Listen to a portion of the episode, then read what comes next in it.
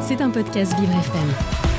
Ce matin, il se demande est-il facile de conserver ces ovocytes en France? Bonjour Lancelot. Bonjour Dominique. Depuis juin 2021, toutes les femmes âgées de 29 à 37 ans peuvent faire conserver leurs ovocytes, une avancée significative qui permet à ces femmes d'avoir des enfants tardivement sans avis médical. Cependant, cette autoconservation n'est pas aussi facile d'accès que la loi le suggère. En région, région parisienne, il faut, tenez-vous bien, attendre près de deux ans pour être prise en charge, alors qu'il faut cinq mois en moyenne dans le pays. L'Île-de-France est donc logiquement le plus mauvais élève. En d'autres termes, si une femme souhaite conserver ses ovocytes à 36 ans à Paris, le temps qu'elle obtienne un rendez-vous, elle aura dépassé l'âge réglementaire.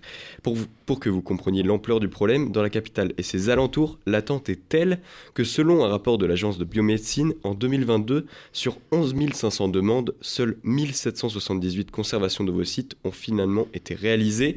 Mais alors pourquoi une telle attente? Eh bien c'est parce que selon la législation en vigueur, seuls 50% des établissements sont autorisés à faire cette PMA et dans une ville comme Paris où les femmes font des enfants de plus en plus tard, privilégiant leur carrière professionnelle et des études longues, les hôpitaux autorisés sont pris d'assaut. Même si le nombre de centres autorisés vient d'augmenter avec trois nouveaux établissements en Ile-de-France, le nombre reste tout de même bien trop faible pour recevoir toutes ces femmes dans un court délai.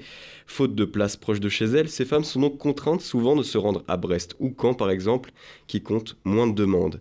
Ce délai élevé pose aussi un problème directement pour la qualité des ovocytes conservés, car évidemment, plus la conservation est faite tardivement, plus les cellules sont dégradées, et logiquement, ces ovocytes auront moins de chances de pouvoir engendrer un enfant à l'avenir.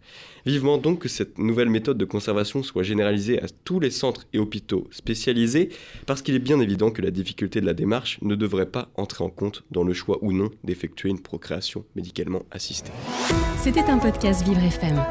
Si vous avez apprécié ce programme, n'hésitez pas à vous abonner.